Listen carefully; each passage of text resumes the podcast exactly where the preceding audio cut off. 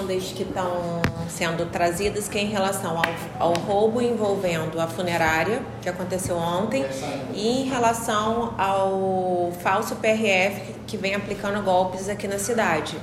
A gente divide isso aí, né? Não sei quem tem interesse nas duas matérias. Olha, é, no meu caso eu vim pela questão do PRF, Sim, mas tá. é um complemento que a gente pode sim utilizar. Tá, joia. De interesse. Aham. uhum.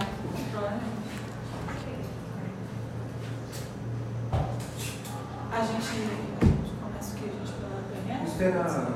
Não, só pra. Eu ser pela PRF. É, né? Bota junto, tá? Pra não ficar espalhado. Na imagem fica mais bonito. Possível. Vai pegar ambiente. Vou pegar ambiente, mas depois eu vou pegar um. Ó, falamos o que você pediu, tá? Todo mundo tá.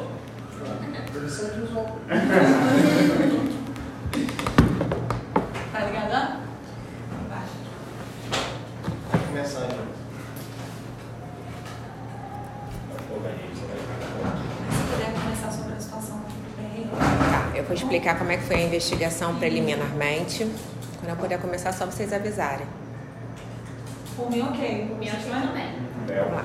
Recentemente, nós tomamos conhecimento que havia um indivíduo utilizando fardamento da Polícia Federal Rodoviária, portando uma suposta arma de fogo, que além de se identificar como policial federal rodoviário, ele também se identificava como trader profissional atuando no mercado de apostas esportivas.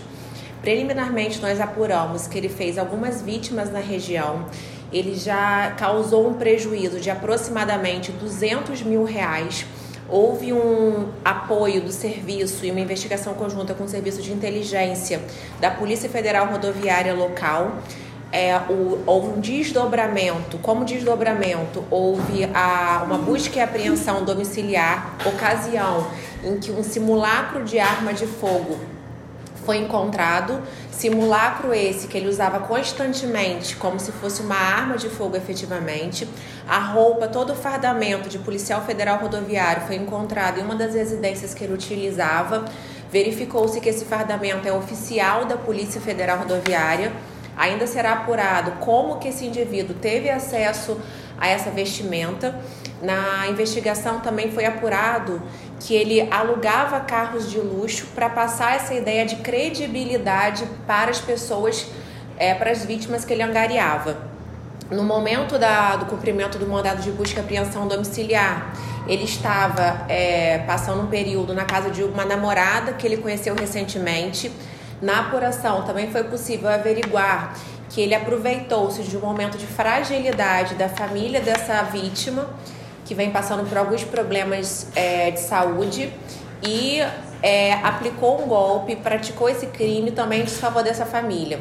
Essa família teve um prejuízo de aproximadamente 70, 80 mil reais, entregando dois veículos para esse indivíduo que, teria, que iria, teoricamente, vender esses veículos para que pudesse investir esse valor. Não houve a comprovação até o momento de nenhum valor investido, da venda efetiva de nenhum veículo que ele recebeu.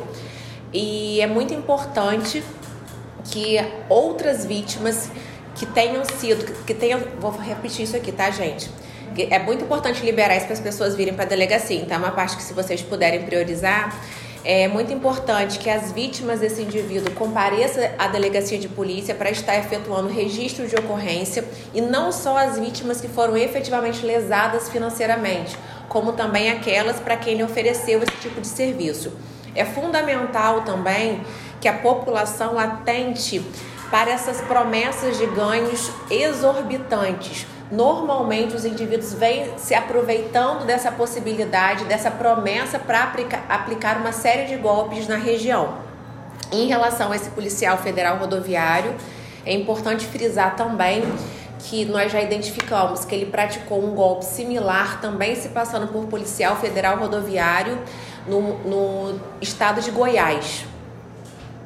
É, esse homem agia sozinho? Como foi essa aquisição de um uniforme oficial da PRF?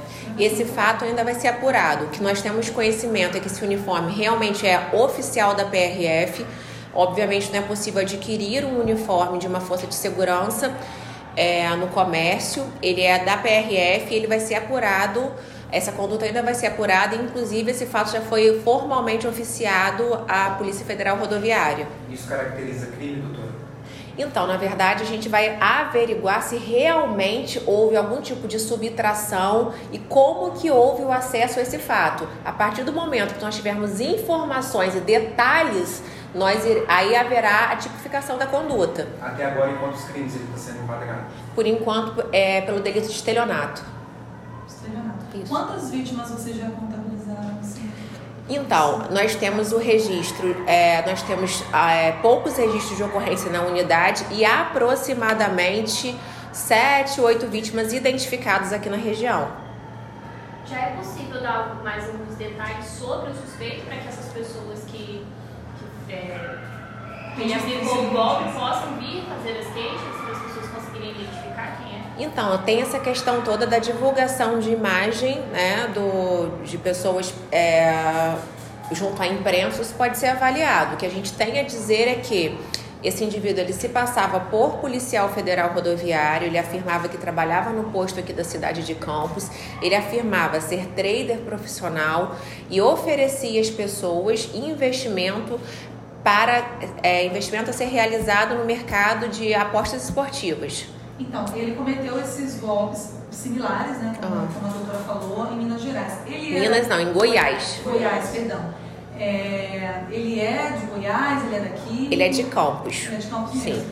Aí teve a interlo- interlocução com a polícia daqui, com a de Goiás, para investigação, para Então, nós fizemos, nós tomamos conhecimento da existência do registro, tivemos acesso ao registro de ocorrência do estado de Goiás e verificamos que o modus operandi dele é o mesmo. Inclusive, é, para uma das vítimas, nós já constatamos que ele chegava a relatar a participação em operações policiais, em grandes apreensões de droga e se dizia já ter sido lotado em vários estados da federação. Esse dado de 200 mil de prejuízo aproximadamente é enquadrando esses 7, 8, 8 vítimas que, é- que são Esse, esse valor enquadra aproximadamente quatro vítimas. quatro vítimas. Os crimes de lá, ele chegou a ser punido por algum deles? Ou a polícia lá de Goiás nunca teve acesso à imagem dele, não sabia quem era de Nós fato? não temos conhecimento do andamento do, do inquérito policial instaurado e em andamento junto ao estado de Goiás. O que nós temos conhecimento é que ele praticou um delito em condições similares, com o mesmo modus operandi utilizado aqui na região. Pode perguntar. Uma das vítimas é, é namorada dele? Uma das vítimas foi uma namorada que ele conheceu recentemente. É a família, né? A, a namorada e um cunhado. O carro, né? Exatamente. Dois Dois carros foram entregues por essas vítimas para que ele pudesse vender esses veículos e assim fazer o investimento do valor. Em off, só falando para vocês, pra vocês terem noção, a menina tá com o pai, teve um AVC recentemente. O pai tá internado, na, não vai liberar isso, mas o pai tá liberado no CTI, tá internado no CTI. As, tanto a filha quanto o cunhado entregaram os dois veículos da família para que ele pudesse investir, para que com o valor do investimento, que ele prometia ser de aproximadamente 30%, eles iriam arcar com o tratamento de saúde do pai. Ele estava hospedado na casa dessa família há três semanas. Nossa. Então. Doutora, qual a situação desse suspeito neste momento? Preso, ele está solto? Então, o suspeito ele está respondendo pelo procedimento em liberdade até o momento, Por que, ele está respondendo em liberdade? porque a investigação ainda está em curso. De precisão de mais provas? Seria... Não, na verdade, gente, isso é uma coisa meio complexa. Só Ah. não vai liberar isso também. O que acontece é que a prisão, ela cautelar, ela pode ser temporária ou preventiva. No caso da prisão temporária, tem um rol taxativo de crimes mais graves e o estelionato não está incluído nesse rol. Então, a prisão temporária ela não é cabível. Em relação à prisão preventiva, é, como é um crime patrimonial que não envolve violência ou grave ameaça à pessoa, nós temos que juntar o máximo de provas para demonstração de que ele é uma ameaça à ordem pública para que o judiciário defira um mandado de prisão preventiva. Não é tão simples assim conseguir a prisão de um estelionatário. Então, assim, o que a gente pretende é caminhar o mais. Não vai, pode liberar isso também, não, tá? A gente vai caminhar o mais rápido possível com a investigação para juntar vítimas, porque com uma vítima só o juiz não vai dar a preventiva, entendeu? Onde ele atuava, é, geralmente tem um bairro aqui que foi... Ele é de Ururaí. Ele é de Ururaí. Ele atraía as pessoas? Né? Ele, ele se apresentava como policial federal rodoviário, ele utilizava carros de luxo, sendo carro, veículos alugados, ele andava com uma Land Rover, com um Audi, com uma Toro e as pessoas e se dizia trader de investimentos. Então as pessoas acreditavam nessa história de que ele era um profissional bem-sucedido, que aqueles bens eles, ele obtinha através do, dos investimentos que eram realizados e as pessoas confiavam na credibilidade e as pessoas confiavam também na credibilidade dele ser um servidor público. Ele chegou a postar fotos na rede social com farda. Ele conseguiu ter acesso a imagens de, de servidores no interior da, da, do posto da PRF em momentos de folga, talvez que tenham sido postados em redes sociais, nós não sabemos como ele obteve acesso a essas imagens, e ele usava essas imagens como se fosse ele dentro do posto da Polícia Federal Rodoviária. Então as vítimas é, acreditavam nessa história narrada, nessa, nessa versão fraudulenta, e investiam altos valores, é, entregavam altos valores para ele para investimento. Mas as vítimas, assim, era de forma aleatória? Ele passava para essa Não, ele, ele, por exemplo, ele em, um, em uma das situações ele frequentava um estabelecimento durante um curto período, ele foi ganhando a confiança dessas pessoas. Numa outra, em outras vítimas, ele se envolveu com essa família, foi acolhido por essa família e teve oportunidade de passar essa versão, de aplicar o golpe. Ele foi tentando atuar de maneira diferente conforme a possibilidade que ele tinha. E qual foi o ponto de partida da investigação?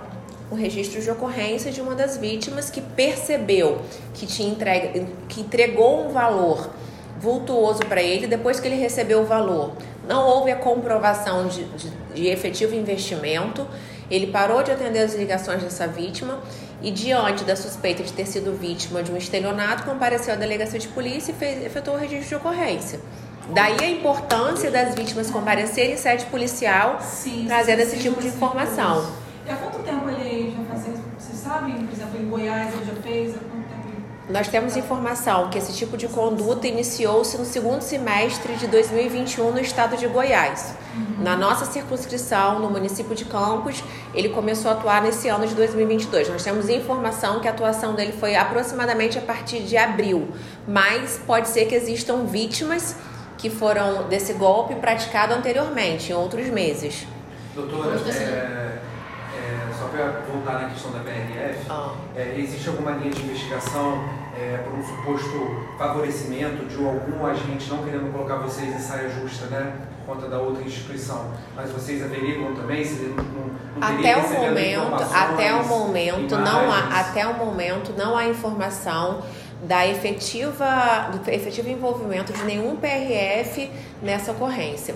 O que nós podemos ver é que as fotos que ele publicava, ele poderia ter acesso de alguma forma através de um perfil falso, é, através de redes sociais, né? Que é comum que as pessoas postem fotos no trabalho de outros agentes, ele, as fotos mostram apenas uniformes, armas de fogo e de fundo dá para se perceber que se trata de posto de, de, da Polícia Federal Rodoviária. Relacionado à defesa dele, ele confessou como que ele reagiu desde o momento da abordagem, da primeira abordagem? Ele nega os fatos, ele em relação aos veículos que foram é, entregues a ele ele, ele, na verdade, sim, ele assume que estava na posse da, do uniforme da PRF, assume que a, a propriedade do simulacro de arma de fogo que foi encontrado com ele no momento do cumprimento de busca e apreensão. No entanto, em relação aos investimentos, ele, ele se recusa a dar informações de qual foi o destino dos carros que ele recebeu, qual foi o destino da, dos investimentos que ele teria sido feito. Ele não comprovou em momento algum a venda desses veículos e nem nenhum tipo de investimento.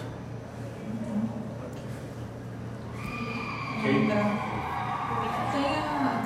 Gente, a gente, a gente grava, que eu vou gravar com ela só, ou a gente faz aquela já do, do furto? É, pode fazer do furto. É do roubo. Porque senão é, é, é, depois você faz Agora é um desdobramento. Dá um Isso. desdobramento. Só um pouquinho, por favor. Esse cachorro é um fundo de jeito. Não, pega a pista. É,